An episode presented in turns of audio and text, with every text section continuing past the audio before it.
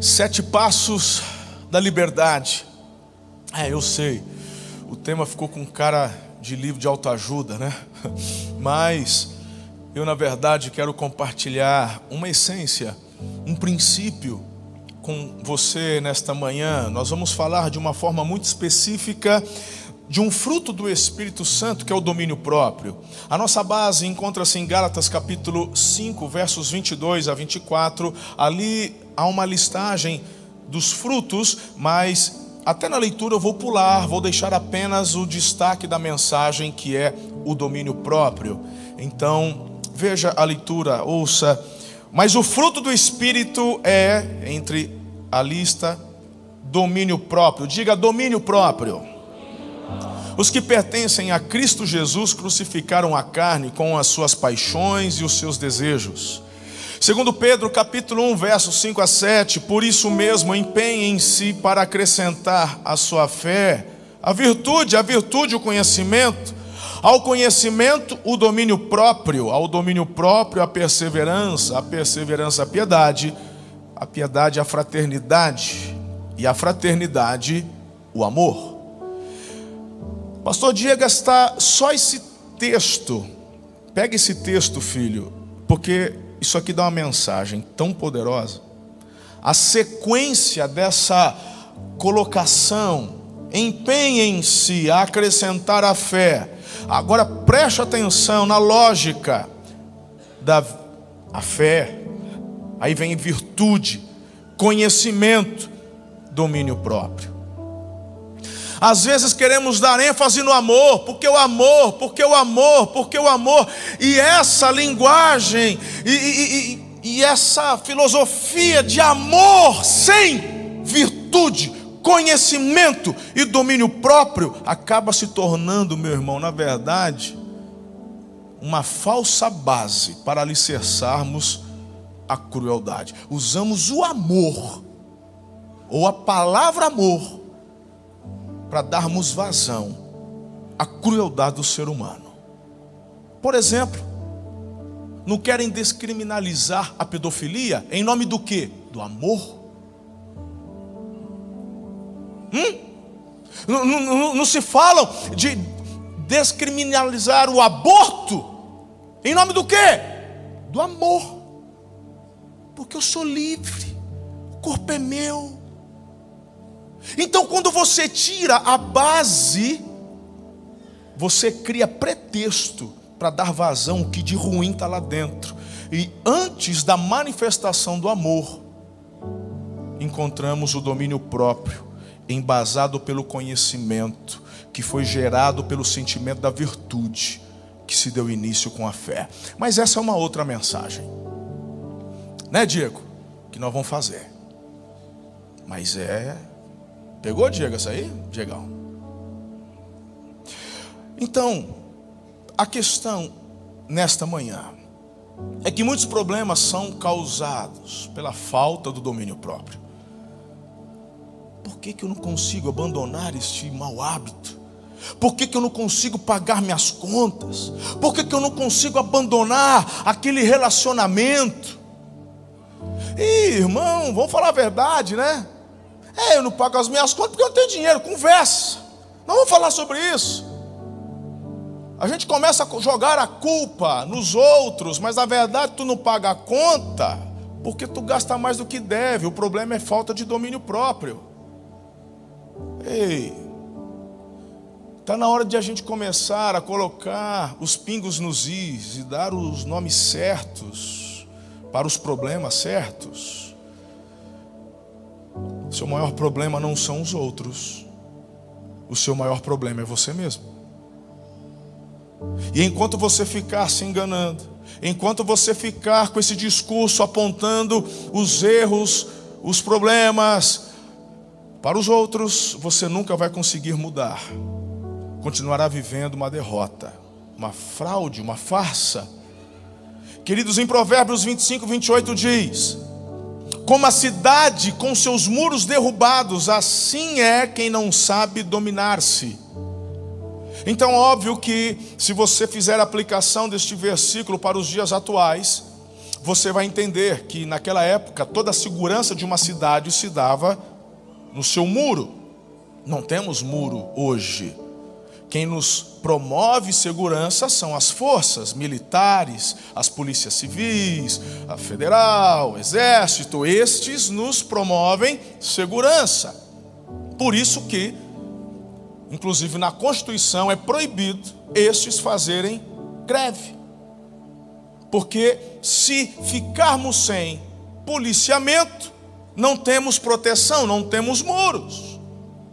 Aconteceu uns anos atrás, lá no Espírito Santo, porque virou moda meter o pé na Constituição, e o exemplo é de cima para baixo, mas vamos deixar isso para outro dia. E lá fizeram greve. E durante o dia nós enxergamos os comércios fechados e dos altos prédios os celulares gravando o, cenas que a gente só assistia na televisão. Coisas de Walking Dead, coisas de Bang Bang, galera metendo o pé na porta, fazendo saques. Cadê a polícia? Que polícia? Não tem muro, não tem proteção. E aqui Deus está fazendo a seguinte comparação: assim é você, você, você, eu, sem domínio próprio. Sem domínio próprio não tem regra. Sem domínio próprio não há limites. Sem domínio próprio, o caos vai ser instaurado. Aprenda de uma vez por todas. O domínio próprio é o fator chave para qualquer tipo de sucesso. Sem autodisciplina, você provavelmente não vai conseguir nada na tua vida, irmão. Sem esforço, sem vitória. Repita comigo: sem esforço, sem vitória. Estamos à busca já há muito tempo, desde que eu conheço, desde que eu me conheço por gente. Queremos resultados rápidos, queremos um remedinho que resolva o nosso problema. A gente quer emagrecer tomando remedinho, mas comendo sorvete e chocolate todo dia. A gente quer viver 100 anos com saúde, mas sem precisar subir na esteira uma hora por dia. A gente quer ter, sabe, um físico legal, os músculos funcionando, sem atrofia, mas sem precisar malhar e suar. É isso que a gente quer. Didi Mocó, filósofo nordestino, já tinha inventado um comprimido que matava a sede para não perder tempo indo tomar água dez vezes ao dia. Era só pegar o comprimido, tomar com um copo d'água e a sede passava. Não existe, irmão, vitória sem esforço. Não existe. Não existe casamento, sabe, de Cinderela. Não existe. Uma das coisas que faço quando o casal de noivos me procura dizendo quero casar, a primeira coisa que eu faço eu celebro, parabéns, é a melhor escolha da sua vida, é isso aí. Segunda coisa que eu faço é meter o pé no castelinho de areia que estão fazendo. Já meto bala nas bexigas que estão levando ele para usar, põe no chão, porque eu não quero que você tenha um casamento feliz no dia tal, do mês tal, do ano tal. Eu quero que você tenha uma vida feliz ao lado da pessoa que Deus colocou do teu lado. Para isso tem que ter esforço, domínio próprio. É assim que acontece, sem esforço, sem vitória. Eu não gosto de ficar citando filósofo. O primeiro é um comediante, vocês sabem, né? Mas esse é filósofo de verdade, o tal do Epiteto. Ele que viveu nos anos 50, 115 depois de Cristo, ele tem uma frase interessante: nenhum homem é verdadeiramente livre até que se domine. É, para Epiteto, uma vida feliz e uma vida virtuosa são sinônimos. Queridos, felicidade e realização pessoal são consequências naturais de atitudes corretas.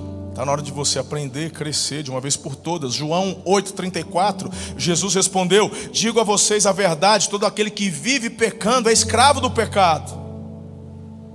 É escravo. E a gente ouve justamente o contrário aí fora. Quantas vezes você já ouviu de pessoas: Ah, eu não quero ir para a igreja, que eu quero ser livre. Não, você não está entendendo, você é escravo. Na verdade, o convite é para a liberdade. Deus te deu um livre-arbítrio que você não consegue exercer.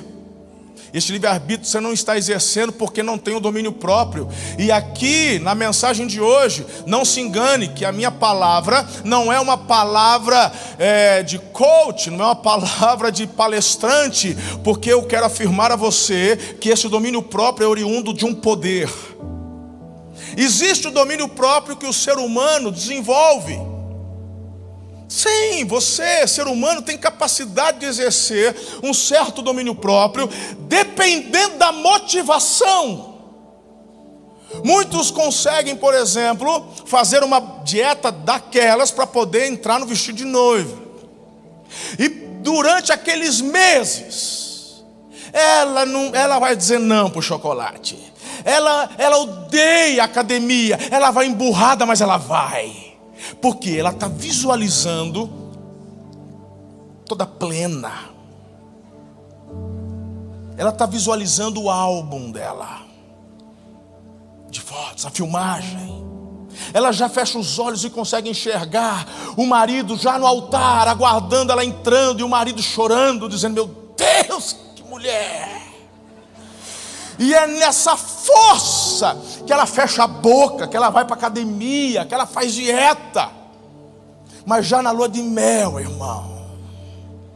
Já lá no resort, onde vão passar a lua de mel no Nordeste. Queijo coalho com melaço é assim, é só a entrada. Porque agora eu já cumpri o meu objetivo. Então, um domínio próprio, exercido na força da carne, tem um certo alcance? Tem, mas tem prazo de validade. É o camarada que ele consegue passar num concurso, porque num domínio próprio abriu mão de festa, abriu mão de lazer, ficou estudando oito, doze horas por dia, mas ele não tem uma vida de autocontrole. Assim que passa, chuta o pé no balde. Quantos juízes, quantos promotores, com suas mesas entulhadas, eles não estão nem aí. Porque olhavam apenas para si, não para um propósito maior. Alguns, graças a Deus, Deus tem levantado muitos que fazem um trabalho extraordinário. Glória a Deus por isso. Mas quando você exerce um domínio próprio pautado só num desejo, numa força da carne, tem prazo de validade. Passa. Se o teu objetivo é alcançar o primeiro milhão, tu vai conseguir. Quando você chegar lá, impressionante, parece que você perdeu o chão. E aí você não tem mais prazer de exercer domínio próprio. É o atleta, eu quero ir para as Olimpíadas, e ele então se dedica a esforço, alimentação, etc. É o jogador de futebol. Quantos que você conhece que depois da aposentadoria continuam como o Zé Roberto? Tá? Você olha o Zé Roberto, foi jogador da seleção, parece que está melhor agora do que antes. O cara tem cinquentão, cara. Você olha para o Zé Roberto, mas outros, como que já partiu dessa, o tal do Maradona, nem bariátrica deu conta. Virou uma bola, fez bariátrica, engordou, virou um trem. Mas quando era atleta tinha que ficar, por quê? Porque tem a motivação do salário, tem contrato. Se não tiver, se, não, se tiver acima do peso, não recebe salário. Aí eu exerço o domínio próprio, não é desse domínio próprio que eu estou falando, eu estou falando do fruto do Espírito Santo. Existem os dons do Espírito Santo e ele presenteia a quem quer, como quer. Mas deixa eu te dizer: olhe para o restante da lista que acabamos de ler em, Corinto, em, em Gálatas 5, e você vai perceber que além do domínio próprio existem outros frutos que já foram liberados. Por que, que eu não consigo acessar isso? Porque você não quer, já estão liberados. É pelo poder do Espírito Santo. Esse não tem prazo de validade. Esse te promove liberdade de verdade. Esse faz você perseverar. Você não fica olhando apenas para algo lá na frente. Eu, eu, tenho que chegar lá, eu tenho que chegar lá. Não, porque as férias estão chegando. Como é que eu vou para a praia desse jeito? Não, não, não, irmão. É para a vida. E você consegue exercer o tal domínio próprio. Tem gente que ama Jesus, mas não consegue ler a Bíblia. E não é porque não sabe ler, não é porque não tem o hábito da leitura, é simplesmente porque não tem domínio próprio.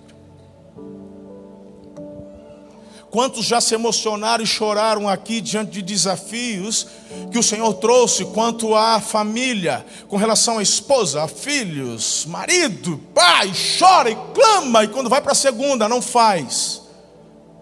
Não é porque não pode, não é porque não quer, é porque não tem domínio próprio. Está na hora de você acessar esse poder hoje na sua vida. Em nome de Jesus. Em nome de Jesus. Uau! Poder do Espírito. Olha só, 2 Timóteo capítulo 3, verso 2. Os homens serão egoístas, avarentos, presunçosos, arrogantes, blasfemos, desobedientes aos pais, ingratos, ímpios, sem amor pela família, irreconciliáveis, caluniadores, sem domínio próprio. Veja onde que Paulo, inspirado pelo Espírito Santo, coloca a falta do domínio próprio. E, e a lista piora: cruéis, inimigos do bem, traidores, precipitados, soberbos, amantes dos prazeres, mais amantes dos prazeres do que amigos de Deus. E a gente às vezes acaba olhando para a falta do domínio próprio como sendo algo, ah, tem tanto problema assim. Hã?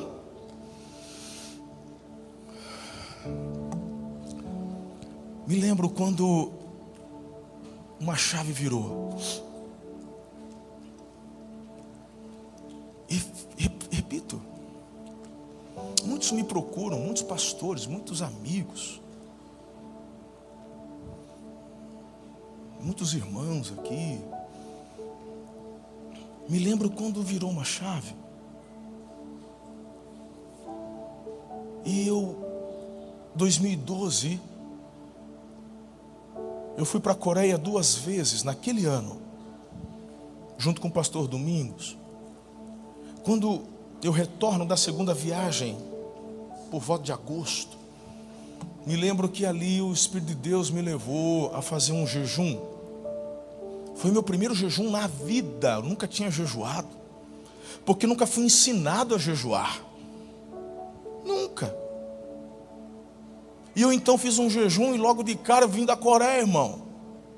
Já fiz um jejum de 40 dias só na água. Falei, que loucura. Eu falei, tô, eu achei que eu estava ficando louco. Mas eu, na verdade, estava com uma sede de avivamento. Eu queria viver, sabe, a plenitude do poder do Espírito Santo. Eu estava ouvindo pessoas, eu estava ouvindo Luciano Subirá, eu estava ouvindo o pastor Domingos, eu estava ouvindo as experiências. Eu me lembro nas viagens que fazia com o pastor Domingos, eu falava assim: paizão, conta para mim uma história de avivamento. Eu estava com sede. Aí eu chegava em casa e começava a orar, falava, Espírito Santo, eu quero, eu quero, e meu irmão, e nada. Eu quero ser batizado com esse poder, eu quero, nada. Me lembro que neste ano 2012, trazendo já para a igreja esse incentivo, essa sede, levando a igreja a buscar, lembra, Eliezer? Bora, vamos mergulhar, avivamento, etc, tal, tal. Esse é o caminho, e oração, e vigília. E, e eu me lembro um dia, em casa, eu estava sentado na minha cama, lendo um livro, e o tema do livro acho que era Jejum de Daniel. O Plano Daniel é um livro da equipe do pastor Rick Warren. O Plano, Plano Daniel falava sobre o jejum de Daniel. E eu estava lendo aquele livro. E eu comecei a chorar. Porque naquele dia eu enxerguei meu tamanho. Eu vi o tamanho que eu estava, o jeito que eu estava não entendia como é que tinha chegado daquele jeito. Mas eu falei assim: como que eu vou convencer minha igreja a buscar o poder do Espírito Santo? Como é que eu convenço a minha igreja a buscar os dons do Espírito Santo se nem os frutos eu estou exercendo? Como é que eu não consigo exercer domínio próprio? Eu chorei. E naquele dia, em 2012, eu falei: tem misericórdia de mim, porque sozinho eu não consigo. Eu comecei a chorar. Sozinho no quarto. Eu falei: tem misericórdia, Pai. Eu não consigo. E a partir daquele dia, eu tinha um objetivo. Por isso que veio esse primeiro jejum. Outros vieram. Tive altos e baixos. E tive que acrescentar a este domínio próprio conhecimento. Porque você conhece a verdade, e a verdade é um princípio. Jesus, ele é a verdade. Então, esta é a base. Mas além dele ser a verdade que te liberta do teu pecado e te dá vida eterna, o princípio estabelecido da verdade se aplica em todas as áreas. Por exemplo, na saúde. Quando você é ignorante com relação à tua saúde, você não sabe como fazer, o que fazer, então esta obscuridade de conhecimento te faz a tomar decisões erradas e equivocadas. Quando a verdade vem, ela te liberta e você tem forças para exercer o que? O domínio próprio que o Espírito Santo derrama sobre a tua vida. Quem está pegando? Eu acabei de ler agora há pouco. Fé, virtude, conhecimento, domínio próprio. Não inverta, não. Tentar exercer um domínio próprio na força da carne é colocar prazo de validade e perder a parada. Eu me comprometo ainda, nestes próximos dois meses, em nome de Jesus, eu vou marcar um sábado de manhã ou um sábado à tarde. Vou fazer um encontro, aí eu não vou pregar, vou dar uma palestra. Vai ser a palestra metafoco, para quem quiser. Aí nós vamos trabalhar só essa questão porque eu não posso ficar abordando isso aqui só de domingo. Domingo a gente dá umas pinceladas dentro dos princípios. Mas eu vou marcar uma tarde, vem quem quer, vamos falar só sobre saúde. Vou trazer alguns amigos convidados, vou ver se eu consigo trazer alguns médicos endócrinos, vou ver se eu consigo trazer nutricionistas e vamos conversar, vamos ajudar, porque o conhecimento liberta. Conhecereis a e ela te o convite do Senhor para nós é vivermos uma liberdade. Eu tenho então para vocês, agora que eu terminei já a introdução, eu fico imaginando vocês aí, né? Já tem meia hora de mensagem, falou, rapaz, tem sete passos. Vocês ficam assim, não é possível, né? É uma série de mensagens, né, pastor? Hoje você só vai dar a introdução. Rapaz, é, vai ser rapidão. Confia, confia. Escute, eu na verdade quero compartilhar os sete. Estes sete passos que eu não vou ficar detalhando, não, porque só de você ouvir já te leva para uma reflexão. Combinado? Estão preparados? Pessoal está no chat acompanhando aí, Pastor Haldman? Todo mundo junto? Glória a Deus primeiro lugar, se você quer viver a liberdade que Jesus de fato quer te dar na tua vida, admita seu problema. Lá em Tiago, capítulo 1, verso 14: Cada um, porém, é pelo próprio mau desejo, sendo por este arrastado e seduzido. Cada um é tentado pelo próprio mau desejo. Aqui, querido, eu já faço aqui uma, uma recuperação da introdução ali, onde eu falo de, para de jogar a culpa nos outros, para de jogar culpa no pastor, na igreja, para de jogar culpa no teu líder de, para de jogar culpa no, para de jogar culpa. É porque meu marido não ajuda, é você. Cada um é tentado pelo seu próprio mau desejo sendo por esse arrastado. Quando que ele é arrastado? Quando não tem o domínio? Então você não pode evitar do mau desejo aparecer. Não tem como. De repente, de repente vem. Vem um pensamento ruim, vem um desejo ruim, vem, de repente vem, mas você pode evitá-lo dele tomar conta do teu coração. Aí é o domínio próprio. Hum? Tem gente que está. Quem lembra daquela, daquela propaganda do soufflé lá da década de 80? Soufflé. Aí o, o chocolate vinha voando na mão assim. Eu era criança. Para não entregar a idade, acho que eu tinha uns dois aninhos naquela época. Quem nunca olhou do lado e fez assim? Eu tentei, pelo menos. Então, ninguém no sentido de, sabe, ser, ai, a tentação me, eu fui flutuando, não, não teve, não, não, não, não, não. O pensamento vem, o processo de sedução quer ser instaurado. O que bloqueia ele? Diga domínio próprio. Onde você acessa o domínio próprio? Onde? Onde? Onde? Diga no poder do Espírito Santo. Está na hora de entendermos como lutar as nossas batalhas. Você está lutando com as armas erradas. O primeiro passo é você desenvolver este domínio, de você desenvolver, é, é, é admitir. De fato aquilo me seduz. De fato aquilo atrai meus olhos. Então admita isso. Até mesmo para você, através do domínio próprio, colocar barreiras, colocar bloqueadores, avisar quem pode te ajudar. Minha esposa sabe quais as áreas que eu tenho que cuidar, que me seduz. Ela, eu sei das áreas dela, porque ela se abre comigo e a gente conversa, porque somos uma equipe e queremos terminar aprovados juntos. Isso é o que a palavra fala do cordão de três dobras, que não se rompe facilmente. Mas você é casado, parece que vive estranhamente. Vocês parecem que só quer se encontrar, né, de vez em quando para dar uns love. Não é isso. Equipe não é isso não, família não é isso não, meu lindo. É o cordão de três dobras. Quando fala de não se romper, fala de pressão.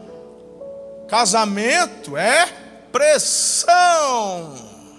Mas quando eu estou neste cordão de três dobras, sou eu, ela e o Espírito Santo. Vai ter pressão, mas nós estamos aqui, ó, entrelaçados, fortalecidos. Eu a ajudo, ela me ajuda, e, e a gente clama, o Espírito Santo vem com poder, e assim a gente passa um dia, passa o outro dia, e já são 25 anos até chegar os 50, nós, nós vamos 70 acho que não vai dar conta ainda. Se vai continuar nessa pegada, sem açúcar, fique até. Não é que Jesus volte antes. Diga amém, irmão. Aleluia, também quero. Sabe, a gente começa a acusar as pessoas porque estamos à procura de um bode expiatório para os nossos problemas. O primeiro passo para você exercer o domínio próprio é admitir que nós temos o problema da falta de controle. Por isso que você que tem um problema para resolver com a bebida, com a comida, com as palavras, com seu temperamento, dinheiro, roupas, tempo, sexo, você precisa do domínio próprio. Em nome de Jesus. Precisa admitir. Você está comigo aqui? Segundo passo é você, em nome de Jesus, deixar o passado para trás. Filipenses 3,13: Irmãos, não penso que eu mesmo já o tenha alcançado, mas uma coisa eu faço, esquecendo-me das coisas que ficaram para trás e avançando para as que estão adiante, prossigo para o alvo, a fim de ganhar o prêmio do chamado celestial de Deus em Cristo Jesus. Eu vejo muitas pessoas aprisionadas, deixando de viver a liberdade, não conseguindo exercer o domínio próprio, porque o passado atormenta. Pessoas que estão em Jesus, pessoas que fizeram um encontro com Deus, pessoas, sabe, que lideram. Eu, eu vejo isso na, nas vidas de líderes. Teu passado não te define. Pelo amor de Deus. Querido, se passado definisse alguém, eu não poderia estar aqui pastoreando vocês. Sei muito bem quem eu sou e de onde eu vim. Quando você teve um encontro com Jesus, a Bíblia fala que ele apagou o teu passado. anulou, está pago, está resolvido. Tem pessoas que acabam mergulhando numa depressão porque ficam remoendo coisas do passado. Você precisa do poder do Espírito Santo para exercer o domínio próprio, para deixar o passado no passado. A Bíblia diz que quando você confessa e deixa, você alcança a misericórdia. A Bíblia fala que Ele esquece dos teus pecados.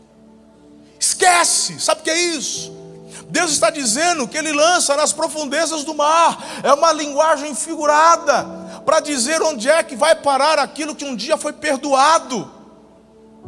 Nós, seres humanos, não conseguimos perdoar no nível que Jesus perdoa, porque eh, nós temos uma tentação de querer jogar depois no futuro aquilo que um dia dissemos que foi liberado. Hã?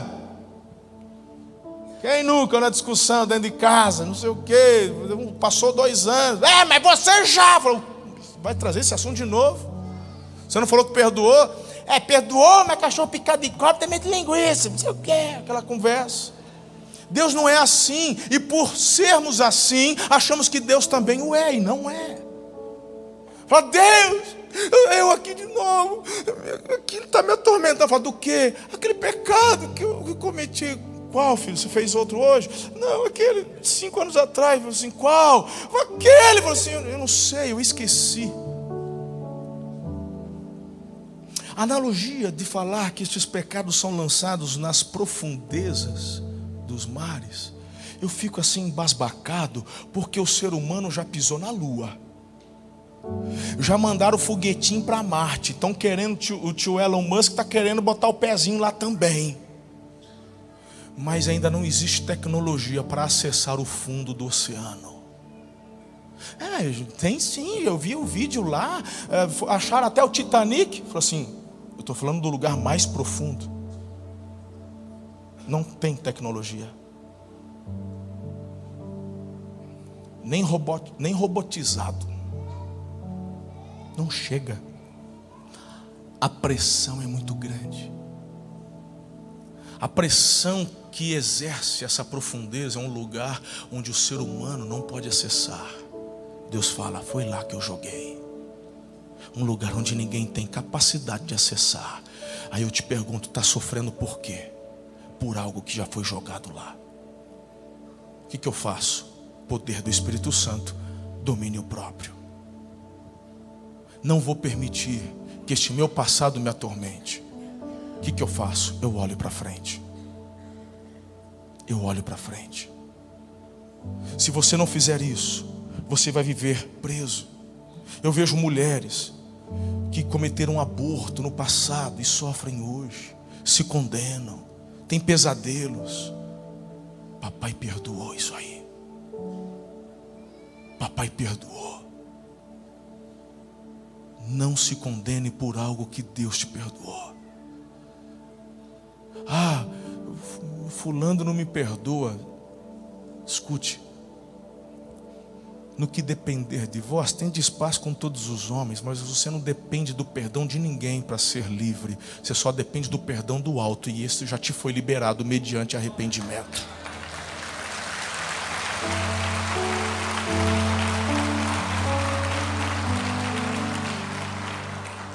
Sabe, não foque no pecado, porque você vai pecar mais.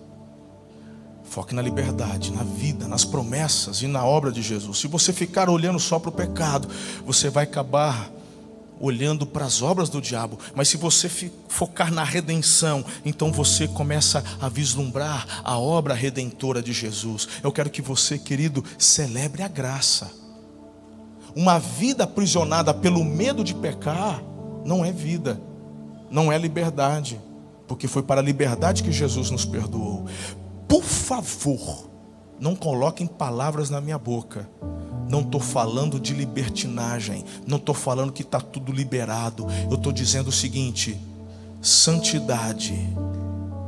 Mas eu não vivo uma vida com medo de pecar porque um raio vai cair na minha cabeça, porque fui perdoado, eu vivo a graça, vivo a liberdade. E quanto mais eu vivo a intimidade, mais profundo eu fico nela, mais distante do pecado eu me torno. Está claro? Pelo amor de Deus, porque a gente fala aqui uma coisa, o pessoal entende, né? Então tem que desenhar. Ai, pastor desenha, tem que desenhar, porque o povo depois inventa. Ó, oh, o pastor herege. Ah, lá na igreja do tudo pode. Aqui que tudo pode. Você pode o que a Bíblia fala que pode, você não pode o que a Bíblia fala que não pode. Pronto, final. Eu não vou ficar ensinando o que é a doutrina de, de, de, de tradição dos outros. Então, se a Bíblia fala não pode, não pode. Se a Bíblia não fala que pode, então pode. É porque vem na Bíblia. Vamos deixar isso para um outro dia. Então, para resumir, para de ter pena de você mesmo, porque você é mais que vencedor. Amém? Terceiro passo para você celebrar a liberdade. Está na hora de você começar a discutir, mas com os seus sentimentos, não com as pessoas. Discuta consigo mesmo. Romanos capítulo 7, verso 19. Eu, gosto muito dessa parte. Paulo, pois o bem que faço não é o bem que desejo, mas o mal que não quero fazer, esse eu continuo fazendo. Ora, se faço o que não quero, já não sou eu quem o faz, mas o pecado que habita em mim.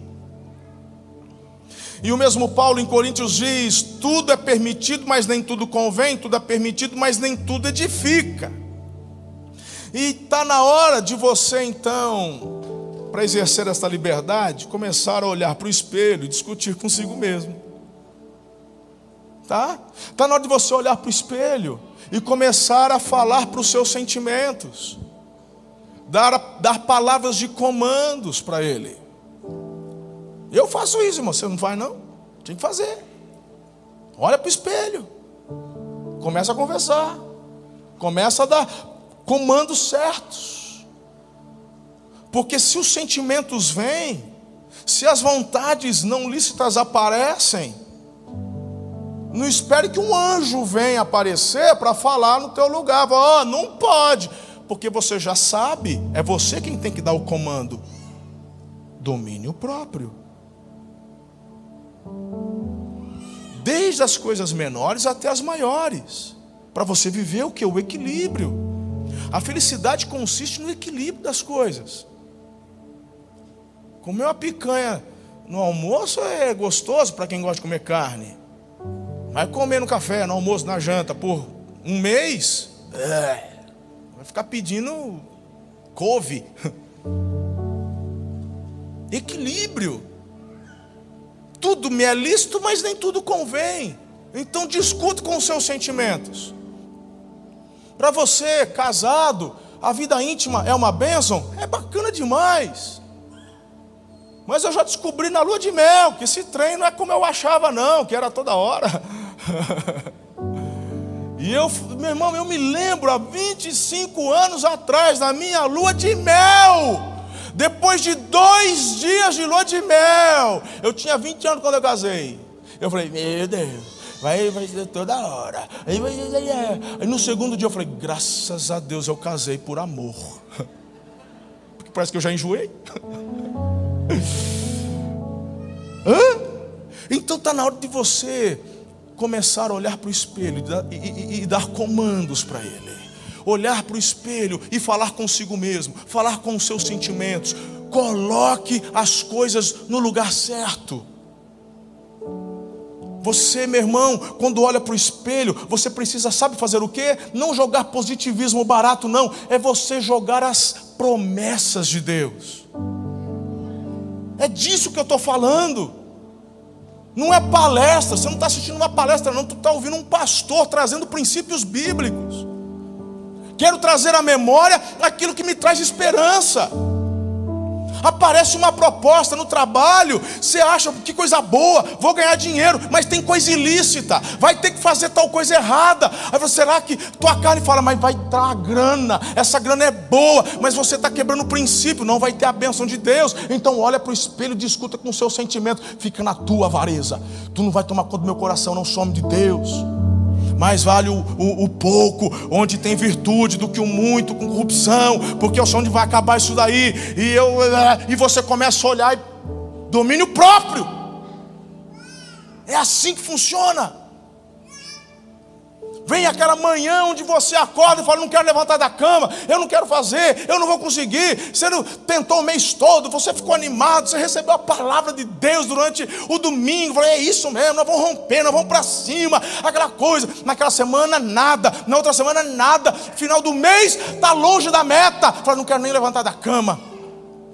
Vai para o banheiro, olha para o espelho e começa a declarar a palavra: Eu sou mais que vencedor, o Senhor é comigo, eu não vou temer mal algum. Pode levantar, seja quem for contra mim, eu não serei abalado. Mil cairão ao meu lado, dez mil à minha direita, não serei atingido. Você talvez não consiga enxergar nada, mas Ele está fazendo. Quantas vezes eu dei essa palavra para os meus sentimentos? Vontade de parar, vontade de desistir, desânimo. Enxergou, você vai, vai, vai, fala, fala em cima, nada. Você dá um passo para a vida. Aí você vai para frente do espelho e, começa, vai declarando: Senhor, eu chamo a existência aquilo que o Senhor tem planejado, aquilo que o Senhor já falou, aquilo que o Senhor já usou homens e mulheres de Deus para declarar a respeito da igreja, da minha vida, da minha família. Eu chamo as existências. Falou, Deus, eu não estou vendo nada, eu não estou enxergando nada, mas eu creio que as coisas já estão acontecendo no mundo espiritual. E eu dou essa palavra de comando para os meus sentimentos. Palavra. Você está fazendo devocional? Tu lê devocional como quem lê bula de remédio? A gente procura colocar um único versículo, poderíamos colocar um texto enorme, colocamos um único versículo, para quê? Para você assimilar aquele versículo. Tem gente que lê o comentário e não lê o texto, meu irmão, o que eu estou escrevendo nem vale muito a pena, o importante é aquele versículo que está lá. O que eu estou escrevendo embaixo é só para desenhar o princípio que está embutido ali. Aquele único versículo é para você pegar, ir para frente do espelho e discutir com teus sentimentos. Deus é bom, Deus é bom. É Ele quem me faz prosperar. É, é, é, mas Deus é bom. E você vai dando essa palavra de comando, tu vai ver o poder do Espírito derramando sobre a tua vida o fruto do domínio próprio. Porque a Bíblia diz que tu vai colher se não desanimar. Você pode ter semeado, viu? Você pode ter semeado, mas a colheita não está vinculada apenas ao fato de você ter semeado. A Bíblia diz: se não desanimar, colhe. Pessoal do Mato Grosso, você percebeu que está chovendo além do normal esses dias aqui? Eu até conversei com o pastorzão do Mato Grosso que veio aqui agora para a nossa conferência. Falou, rapaz, o que está parecendo Mato Grosso? Porque lá no Mato Grosso, assim, todo dia aquela chuva. Por isso que o pessoal planta com força lá. Essas pancadas. tempo fecha, fala, meu Deus. É, vai, vai vir um dilúvio. Chove e o sol, sol brilha. Mato Grosso é assim, irmão. Sempre é assim lá. Eu falei, rapaz, está parecendo Mato Grosso. Eu falei, pois é. E lá não está acontecendo. Então, esse ano está típico aqui, está típico lá. Então, essa chuva, essas pancadas. Aí eles falaram assim: os agricultores estão. Estão como lá? Estão como? Celebrando. É, mas por que, pastor? Porque agora é época de colheita. E todos os anos eles sofriam nessa época porque a chuva atrapalha a colheita e diminuiu a chuva nesse período. Está chovendo aqui, não está chovendo lá. Eles estão lavando a égua, estão felizes da vida. Mas, e antes, como é que eles faziam? Não colhia? Colhia, mas tinha que perseverar. Dava muito mais trabalho. Tem vezes que você vai colher com mais trabalho, tem vezes que vai colher com menos trabalho. Mas se você não desanimar, vai colher. Quem entendeu? Então vai para frente do espelho e declara. Ser forte, corajoso, ser forte, corajoso. Deus é contigo. Deus é com meu filho. Deus é com meu marido. Deus é com a minha esposa. Deus e vai declarando. Deus é com a minha empresa e declara, irmão, a palavra. Exerça domínio próprio e não permita que estes sentimentos te afastem. Quarto, creia que você pode mudar. Eu vou caminhar para o final. Entra o pessoal do louvor, para parecer que está acabando. Creia que você pode mudar. Tem gente que é tão negativa, né? Tem gente que está ouvindo eu falar, ah, mas é tão difícil. Olha só, tem gente que já está mas é tão difícil. É tão difícil. Porque você já tentou e não conseguiu, né? Gente negativa. Gente, porque tem gente que não tem que fazer muita força para isso aqui, não. Eu sei que tem personalidades e personalidades. Mas se eu consigo, você também consegue. Vai por mim. Vai por mim. Está na hora de você crer que a mudança é possível. Esse versículo que eu vou te dar agora, simplesmente mudou minha vida. Eu era um jovem, adolescência para jovem. Eu tinha 17 ou 18 anos. Eu vou pedir para o Henrique projetar o verso 12. Aliás, Henrique, põe o 13 mesmo, põe o 13.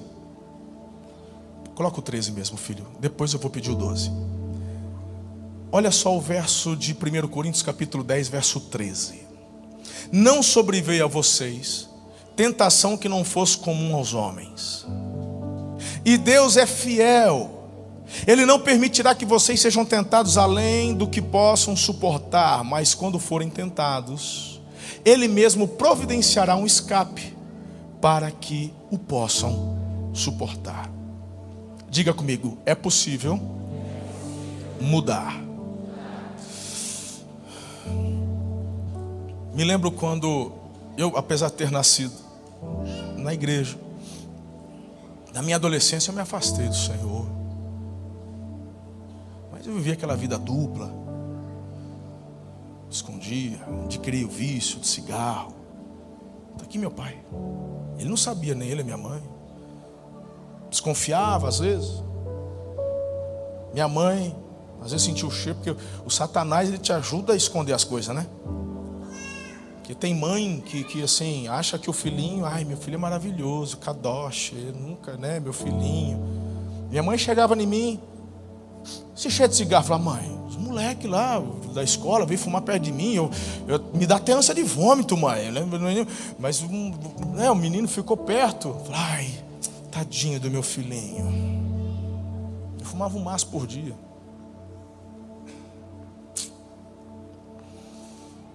tive um encontro com Jesus, num final de ano. Era essa época de dezembro.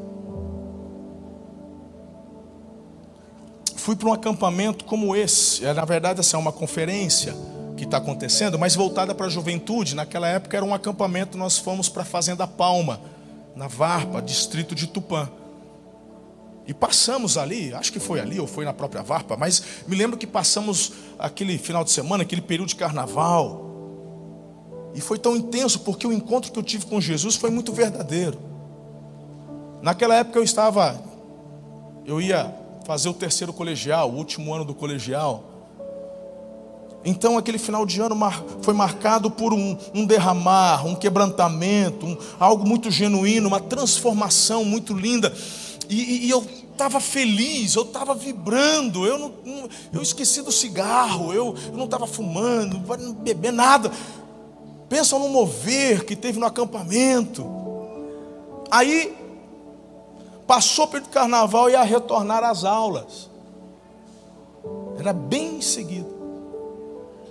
E no dia, acho que era uma segunda-feira, eu chego na loja, eu gerenciava uma loja que meu pai tinha.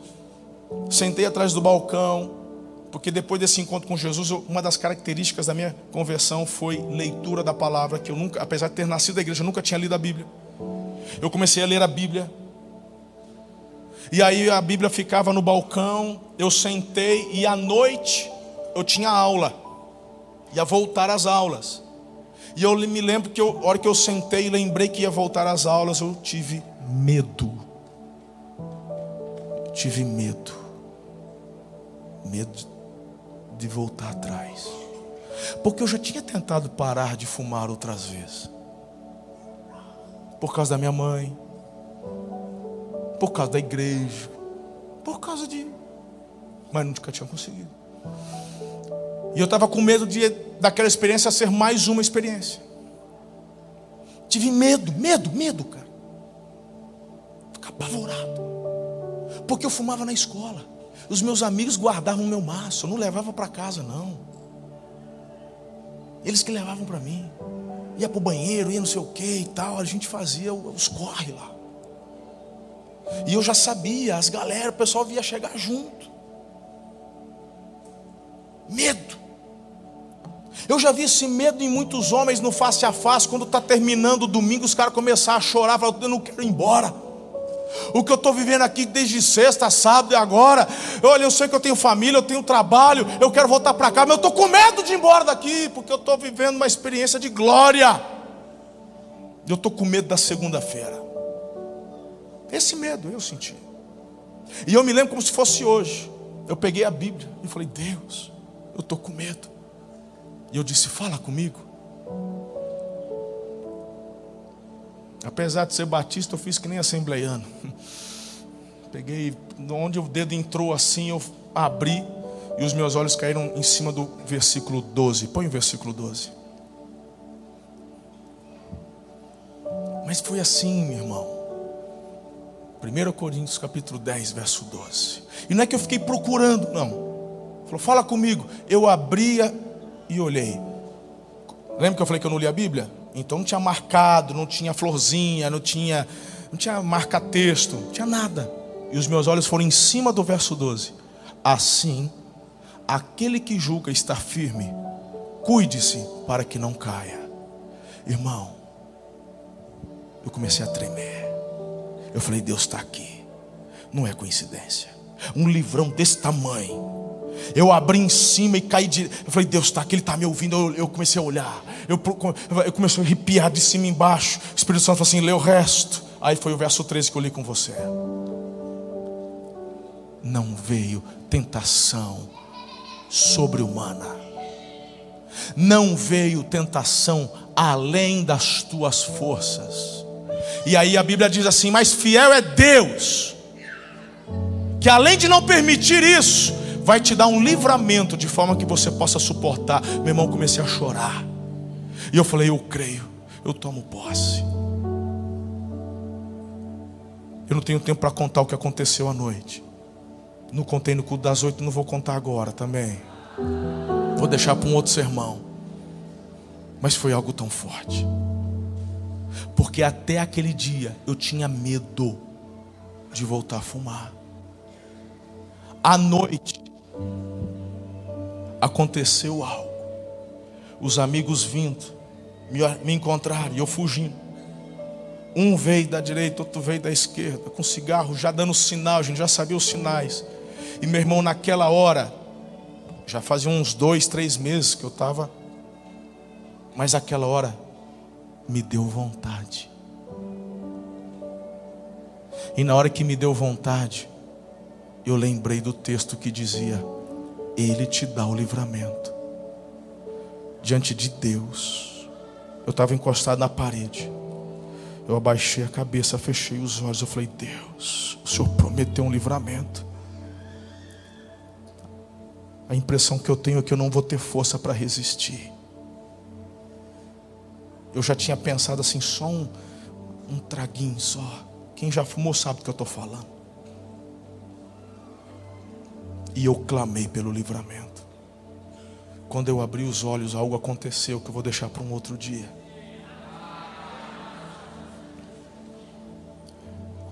Quando eu olhei o livramento, algo tão forte veio dentro de mim,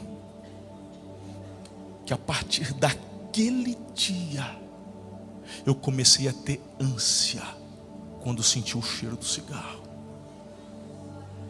Ânsia. E até hoje eu não suporto o cheiro. Até hoje. Acredite, é possível mudar. Acesse o domínio próprio que o Espírito Santo tem para te dar, não o que você gera na força da carne, o que o Espírito Santo te dá. Acredite, é possível. Toda mudança começa com você crendo nas promessas de Deus. Por isso que Joel capítulo 10, melhor, capítulo 3, verso 10, Joel diz assim: diga o fraco, o quê? Então para de falar, querido, que quando eu mando você ir para frente do espelho, declarar as promessas, que é coisa de pastor coach, que eu não sou coach, nunca fiz curso de coach. Os coaches que são inteligentes, que pegam os princípios da palavra e aplicam nos seus métodos, por isso que dá certo. Diga o fraco, não é diga ao fraco, é diga o fraco. É o fraco que tem que dizer: Eu sou forte, eu sou forte, eu posso todas as coisas em Cristo que me fortalece. Aleluia. Coloque-se em pé. Fuja das áreas de risco, é o é o quinto passo para você. Fuja, fuja, fuja, fuja. Não tem por que você ficar cirandando nas áreas que você percebe onde existe risco. Você é livre, inclusive, para fazer as escolhas de não estar nestas áreas. Se você não quer ser picado, fuja das abelhas. Perceba que eu não estou falando de marimbondo, eu não estou falando de cobra. Quem vê cobra, foge. Sim ou não? Por que eu estou falando de abelha? Que, que a abelha te dá? Não quer ser picado? Fuja da abelha. Somos atraídos pelo dulçor do pecado. Por isso que a Bíblia fala de sedução, domínio próprio. Fuja, não brinque. Por que, que o José, filho de Jacó, quando a esposa de Potifar o agarra, ele foge, porque senão ele cairia. Ele não ficou conversando, ele não ficou, ai, pensa bem, ai meu patrão. A mulher agarrou ele pela capa, ele larga a capa e vai embora. Foge. A Bíblia fala, correu. Quem para para ficar conversando com o diabo e com a tentação, termina atolado. Domínio próprio é você fugir das áreas de risco. Então, o sexto e o sétimo, eu não preciso me delongar, porque eu estou dizendo desde o começo: dependa do poder de Deus, dependa do poder de Deus, do poder do Espírito Santo. O sétimo é nessa mesma direção, deixe o Espírito Santo dirigir a sua vida. Por isso que Gálatas 5,16 diz: Vivam pelo Espírito e de modo nenhum satisfarão os desejos da carne. Os desejos da carne são contrários ao Espírito. Quem semeia na carne colhe corrupção e morte, mas quem semeia no Espírito colhe vida eterna. Aleluia.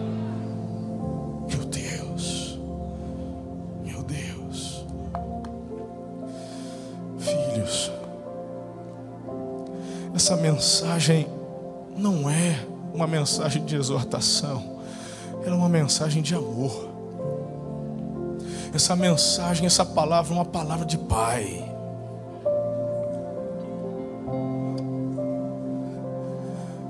Você não conseguia porque tentava exercer o domínio próprio na força da carne. Peça o poder do Espírito Santo. Essa mensagem é para todos nós, não tem um aqui isento a essa palavra. Ninguém aqui diante de Deus pode falar, eu não preciso, eu estou bem. Mentira. Você está falhando já no primeiro ponto, tentando a se convencer da coisa errada. Eu preciso do domínio próprio todos os dias. Falava com Luciano na primeira mensagem, que é professor universitário na, na matéria do domínio próprio, não existe formatura. Hoje não é um dia em que você vem ao, ao altar e, e, pega a formatura do domínio próprio. Recebi do Espírito Santo domínio próprio. Não, não, não, não, não. Deixa eu te dizer: o domínio próprio é uma atualização diária, é até o fim da vida. Amanhã você vai ter que acordar e pedir Espírito Santo. Eu preciso de uma atualização do domínio próprio para dar o próximo passo, para viver a minha segunda. Na terça vai ter que fazer, na quarta terá novamente, e você vai perceber que isso vai ser todos os dias. Quais áreas da sua vida você está precisando do poder do Espírito Santo para exercer domínio próprio?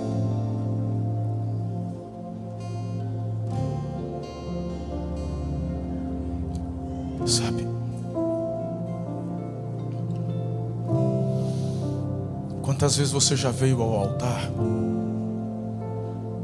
e pediu para o Senhor: me ajuda porque eu preciso mudar com meu filho, e você fez isso com tanta sinceridade, mas na segunda-feira o que você queria fazer você não fez.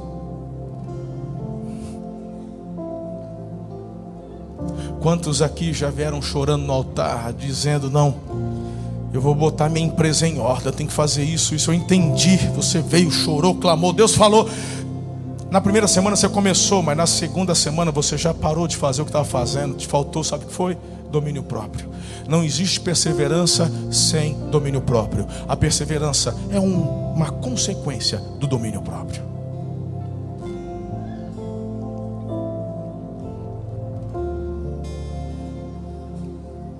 Hoje Deus marcou para te visitar e te tocar. O altar está aqui.